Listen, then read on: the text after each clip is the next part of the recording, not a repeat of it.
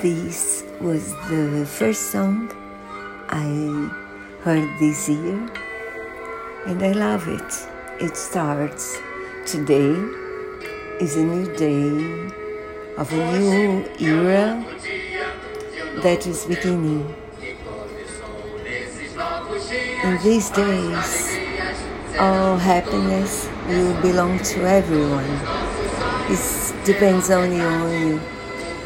And it's the song from the, the people that watch uh, TV Brazilian channel, but it's from a wonderful composer, Marcos Valle, who composed Summer Song.